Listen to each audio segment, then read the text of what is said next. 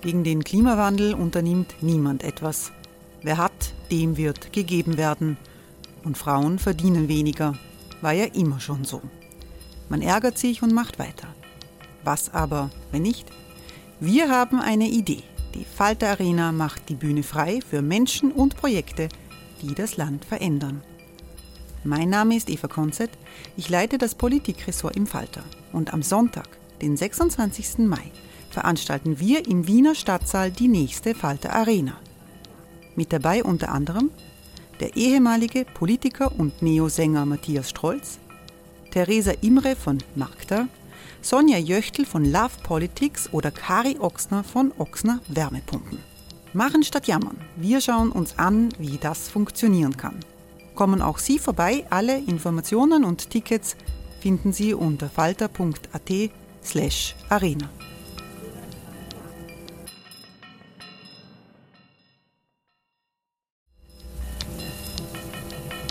Falter-Podcasts werden durch Werbung unterstützt. Das hilft bei der Finanzierung unseres journalistischen Angebots. It's that time of the year. Your vacation is coming up. You can already hear the beach waves, feel the warm breeze, relax and think about work. You really, really want it all to work out while you're away.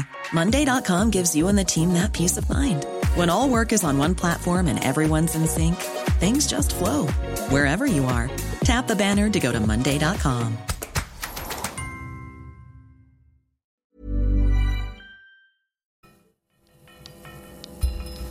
Falter Radio, der Podcast mit Raimund Löw. Sehr herzlich willkommen, meine Damen und Herren, im Falter Radio. Ich darf Ihnen alles Gute für 2024 wünschen und uns allen gute Nerven in einem Jahr, das ziemlich sicher turbulent werden wird. Der Kollaps des Immobilienimperiums von Röne Benko ist das überragende wirtschaftspolitische Thema dieser Tage. Signa, das ist ein weit verzweigtes Netz von Firmen, die sich eine nach der anderen für zahlungsunfähig erklären. Röne Benko war ein Superstar in der Wirtschaftswelt mit besten Beziehungen in die höchsten Kreise von Politik, und in die Medien. Die große Frage ist, kann äh, der völlige Zusammenbruch von Signa noch aufgehalten werden oder gehen die Erschütterungen weiter und ebenso haben eigentlich die Aufsichtsbehörden und Aufsichtsorgane versagt und warum? Die Antworten weiß Falter Politikchefin Eva Konzett. Hallo Eva. Hallo. Eva, es ist ja ein Kuriosum. Vom Firmensitz der Signa an der Freiung in der Wiener Innenstadt, nicht weit vom äh, Falter Redaktionsbüro, da wird alles mögliche Inventar im Internet versteigert. Jetzt, schon nach wenigen Wochen. Wie konnte das so schnell gehen? Vielleicht hilft da ein abgewandelter Aphorismus von Karl Marx. Jede Tragödie endet irgendwann als Farce. Die Farce bei Rene Benko ist sehr schnell gekommen. Ähm, es wird alles Mögliche versteigert. Das Inventar der ehemaligen Zentrale im Palais Harrach, also in der sehr gediegenen Wiener Innenstadt, von Büromöbeln über Bildschirme bis hin zum Toilettenset, bestehend eben aus Klobürstenhalter unter anderem. Der Hintergrund dieser Versteigerung ist ein ganz einfacher. Ähm, die ähm, Signa Holding, die dort den Sitz hatte, die hat ja einen, die hat einen Sanierungsantrag gestellt. Da gibt es jetzt einen Sanierungsverwalter und der muss jetzt zu Geld machen, was er zu Geld machen kann. Damit ist jetzt weniger die, das Toilettenset gemeint, als dass er natürlich den Mietvertrag gekündigt hat. Ähm, die Signa muss da ausziehen bis Ende März. Da wird geräumt und im Vorfeld jetzt eben abverkauft. Und da kann jeder mitsteigern, also alle Hörerinnen und Hörer, die das jetzt hören können, selber mitmachen und einen Globesen des René Benko ersteigern? Für das Toilettenset liegt das Angebot heute Dienstagmittag bei 550 Euro. Das muss man sich also auch leisten können wollen. Aber ja, die Versteigerung ist für jeden offen und im Internet einsehbar. Ist man da auch als Falterjournalistin äh, in Versuchung, irgendwo mitzusteigern? Also bei 550 Euro für ein Toilettenset, ähm, das übertrifft, glaube ich, die, ähm, die Gehaltsstrukturen von äh, Journalisten und Journalistinnen. Offenbar dürfen ausgewählte Menschen äh, den Sitz begehen und sich die Sachen physisch anschauen.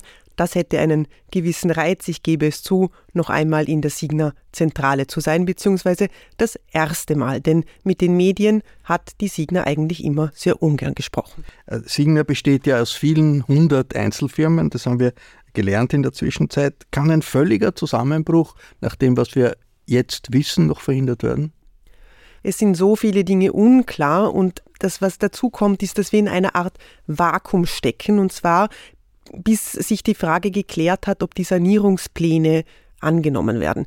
Dröseln wir das kurz auf. Wir haben mittlerweile drei Signa-Unternehmen, die in Insolvenz stecken. Die Signa Holding als Dachorganisation hat Ende November Zahlungsunfähigkeit angemeldet und dann Ende Dezember auch die beiden Perlen ähm, im Immobilienbereich, die Signa Prime und die Signa Development. Signa Prime ist diejenige mit den luxuriösen Bestandsimmobilien, Signa Development ist diejenige, die solche entwickeln wollten. Und alle diese drei Unternehmen haben Sanierungsverfahren angemeldet. Das heißt, sie werden jetzt im Moment in Eigenregie saniert oder sie versuchen sich in Eigenregie zu sanieren. Das heißt, ähm, die Manager bekommen einen Insolvenzverwalter an die Seite gestellt und haben jetzt 90 Tage Zeit, einen Sanierungsplan aufzusetzen. Und das heißt, äh, Insolvenz äh, auf 70 Prozent ihrer Forderungen müssen die Gläubiger verzichten und danach wäre theoretisch ein Neuanfang möglich. Genau, also der Sanierungsplan müsste glaubhaft darstellen, wie in den kommenden zwei Jahren 30 Prozent der, der Gläubiger ähm, oder der Schulden beglichen werden können. Und bis ganz klar ist, ob dieser Sanierungsplan angenommen wird, da müssen die Gläubiger ja zustimmen, sind wir eben in diesem Vakuum, von dem ich gesprochen habe. Bis dahin ähm, ist so ein bisschen, sind diese Unternehmen wie an einer, einer Herz-Lungen-Maschine und es wird nicht viel passieren. Konkurse sind nach wie vor möglich. Das wäre ja dann die völlige Auflösung der betroffenen Firmen, oder? Genau, das würde passieren, wenn diese Sanierungspläne nicht angenommen werden. Dann bekommen die Unternehmen einen Konkursverwalter, der wird von Gericht bestellt und der verwertet dann auf Teufel komm raus alles, was noch da ist. Hunderte Firmen sind in diesem Firmengeflecht der Signa miteinander verbunden. Bisher in Insolvenz sind ein halbes Dutzend. Das ist ja nicht so wahnsinnig viel, oder? Diese 100 Firmen, diese unglaublichen Organigramme, wir wissen es, sie sind quasi zimmerfüllend oder sie sind, würde man sie ausdrucken, ähm, könnten sie ganze Wohnungen füllen. Ähm, da muss man ein bisschen aufpassen, das sind teilweise sehr, sehr viele Mantelgesellschaften.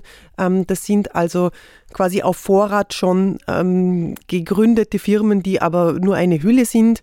Wir wissen aber immer noch nicht, oder die Sanierungsverwalter haben sicher sehr, sehr viel zu tun, herauszufinden, in welchen Beziehungen denn diese ganzen Unternehmen gestanden haben. Die Signa hatte eine Konzernstruktur, die eben oben die Dachgesellschaft hatte, dann hatte sie darunter drei Sparten. Immobilien, ähm, Immobilienentwicklung und den Handel. Kurzer Exkurs. Es hat heute Vormittag die Galeria Karstadt Kaufhof, also die große Warenhauskette der Signer in Deutschland, zum dritten Mal Insolvenz angemeldet. Aus diesen drei Sparten besteht die Signer und die jeweiligen Sparten sind dann eben in ganz, ganz viele Einzel- oder weitere Projektgesellschaften unterteilt. Ja, es ist ein großes Dickicht. Es ist ordentlich verschachtelt. Äh, bemerkenswert war in den letzten Tagen äh, die Aussage von Wolfgang P. Schorn, dem Chef der Finanzprokuratur bei Armin Wolf in der ZIP 2. Der ist der oberste Finanzbeamte der Republik. Hören wir hinein, was er dazu sagt, dass Signa-Unternehmen jahrelang überhaupt keine Bilanzen gelegt haben und auch Umsatzsteuer zum Teil jahrelang nicht gezahlt haben. Es ist absolut unverständlich, dass die Organe von Signa und auch die Aufsichtsräte hier nicht darauf geschaut haben, dass Signa sich an das geltende Recht gehalten hat. Ähm, das gilt nicht nur für die Frage des Firmenbuches und der Legung der Bilanzen, das gilt natürlich auch für die steuerlichen Veranlagungen. There's never been a faster or easier way to start your weight loss journey than with PlushCare. PlushCare accepts most insurance plans and gives you online access to board-certified physicians who can prescribe FDA-approved weight loss medications like Wigovi and Zepbound for those who qualify. Take charge of your health and speak with a board-certified physician about a weight loss plan that's right for you. Get started today at plushcare.com slash weight loss. That's plushcare.com slash weight loss. plushcare.com slash weight loss. Ob das Signet-Debakel Verantwortliche auch vor Gericht bringen könnte, fragt Armin Wolf dann den Wolfgang Peschor. Das Leben ist gefährlich. Natürlich kann es auch strafrechtliche Konsequenzen geben. worüber würde man dann reden? Über Konkursverschleppung, über Untreue oder, oder worum ging es da? Das, was immer in Frage kommt bei Insolvenzen, ist äh, Verschleppung der Insolvenzeröffnung. Aber natürlich gibt es auch die ganz normalen Vermögensdelikte aus dem Strafrecht, die eine Relevanz haben können. Das ist auf der einen Seite Untreue und das ist auf der anderen Seite rein theoretisch auch der, der Betrug. Über Konzept Aufstieg und äh, Absturz von großen Unternehmen, das gibt es immer wieder im Kapitalismus. Das ist Teil des Systems. Wie groß äh, ist der Verdacht, dass es im Fall Signer auch kriminelle Machenschaften gegeben hat, was ja hier angedeutet wird von Wolfgang Peschan? Es obliegt den Gerichten letztlich darüber zu entscheiden, wir haben vorhin schon angesprochen, diese unglaubliche Schachtelkonstruktion im Konzern. Wir, der Herr äh, Beschon hat angesprochen, dass die Signa ähm, es verabsäumt hat, ähm, Jahresabschlüsse in den Firmenbüchern zu hinterlegen. Ähm, es gibt, wir wissen von eigenartigen Geldflüssen zwischen Stiftungen und ähm, Signa-Unternehmen, wo hin und her geschoben wurde. Das alles deutet zumindest darauf hin, ich formuliere das jetzt ähm, vorsichtig, dass man bewusst eine gewisse Intransparenz nicht nur in Kauf genommen, sondern geschaffen hat. Und überall, wo Intransparenz mutwillig herbeigeführt wird, hat das einen Grund. Der Aufstieg von Signa ist ja eng verbunden mit den Verbindungen des René Benko in die Politik. Wie wichtig war das für ihn und für Signa? Ich glaube, dass die politische Unterstützung für Rene Benko von Anfang an sehr, sehr wichtig war, weil sie ihm etwas gegeben hat, was er nicht hatte. Zugang zu der Wirtschaftsprominenz des Landes. Wir dürfen nicht vergessen, Rene Benko war ein relativ unbekannter, ganz junger Bursch aus Tirol, der da Dachboden ausgebaut hat, der ein paar Ärztezentren vermietet und verkauft hat, der ein Hotel saniert hat und auf einmal kommt er an dieses Kaufhaus Tirol mitten in der Innsbrucker Innenstadt, kann das renovieren, kann einen äh, Star-Architekten holen, Chippendale und kann da wirklich ein gutes Projekt machen, das muss man so sagen. Und das hat damals schon offenbar zusammengehangen mit äh, Unterstützung von, von Alfred Gusenbauer. Das hat Alfred Gusenbauer selber so zugegeben. Und in dieser Gangart ist es ein bisschen weitergelaufen für Reni Benko. Es wurden ihm Tür und Tor geöffnet in, äh, in die Eliten dieses Landes und er hat, das finde ich schon immer ganz spannend, eigentlich dann mit seinem Törgelen im Park Hyatt, also mit quasi äh, diesem Südtiroler Brauch. Ich bin da jetzt nicht ganz die Richtige, ähm, das zu definieren. Ich komme aus Vorarlberg. Ähm, es geht offenbar darum, im Frühherbst den jungen Wein zu genießen und, und kalte Platten. Und Reni Benko hat eigentlich damit das High Society Event des Jahres ausgerichtet, letztlich neben dem Opernball. Jeder, der Rang und Namen hatte in dieser Stadt, war da im Park Hyatt dabei. Noch einmal Wolfgang Peschan in der ZIP 2 zur Verantwortung der vielen Mitarbeiter und Partner von René Benko für das gesamte Desaster. Schauen Sie sich dieses Signer-Konglomerat an. Schauen Sie sich an, wer dort auf der einen Seite als Berater tätig ist, auf der anderen Seite vielleicht als Aufsichtsrat. Ein einzelner Mensch kann das nicht schaffen. Das sind Menschen notwendig, die das organisieren, strukturieren. Das sind Berater mit dem nötigen Know-how, Berater aus der Immobilienbranche, aus der Wirtschaftsprüfer-Ecke äh, äh, und natürlich auch Rechtsanwälte. Und auf der anderen Seite muss es Leute geben, die ein gemeinsames Interesse haben, nämlich das gemeinsame Interesse an einen vermögenswerten Vorteil, an Gewinn. Und das sind vielleicht Investoren, Aktionäre und der von Ihnen als faktischer Geschäftsführer titulierte äh, Tiroler. Alfred Gusenbauer, der ehemalige SPÖ-Kanzler, war Aufsichtsratspräsident, er war Berater bei Signa. Ex-Kanzler Sebastian Kurz hat bei Benko angeschoben, hat Geschäfte mit Benko gemacht. Eva, welche politischen Auswirkungen wird dieses Debakel haben in Österreich? Österreich steht in einem Wahljahr. Das wird unter anderem davon abhängen, was der diese Woche startende EU-Ausschuss noch zutage bringt. Die Parlamentarier wollen da ja ganz konkret herausarbeiten, inwiefern Benko Verbindungen zur Politik hatte. Wir wissen von, äh, vom Geständnis des ehemals mächtigen Generalsekretärs Thomas Schmidt, dass offenbar da bei Steuerverfahren zumindest mitgemischt worden sein soll. Diese Aussagen von Thomas Schmidt, das ist sehr spannend, werden auch von einem leitenden Beamten des Finanzamts bestätigt, also einem unabhängigen Beamten, der das gegenüber der Wirtschafts- und Korruptionsstaatsanwaltschaft ausgesagt hat.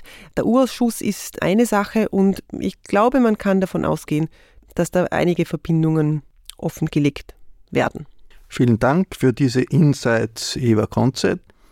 Noch viel mehr lesen Sie im aktuellen Falter. Wenn Sie ein Abonnement haben, dann finden Sie den Falter jede Woche in Ihrem Postkasten oder Sie lesen ihn online. Alle Informationen, auch zu Geschenksabos, gibt es im Internet unter der Adresse abo.falter.at.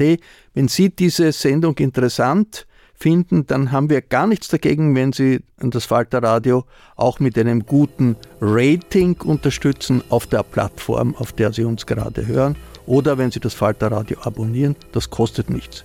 Ursula Winterauer hat die Signation gestaltet, Miriam Hübel betreut die Audiotechnik für diese Sendung. Ich verabschiede mich bis zur nächsten Folge.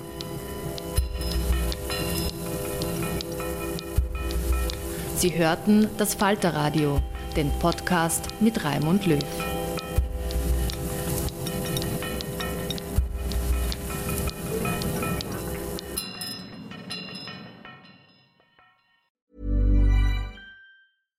This message comes from BOF sponsor eBay.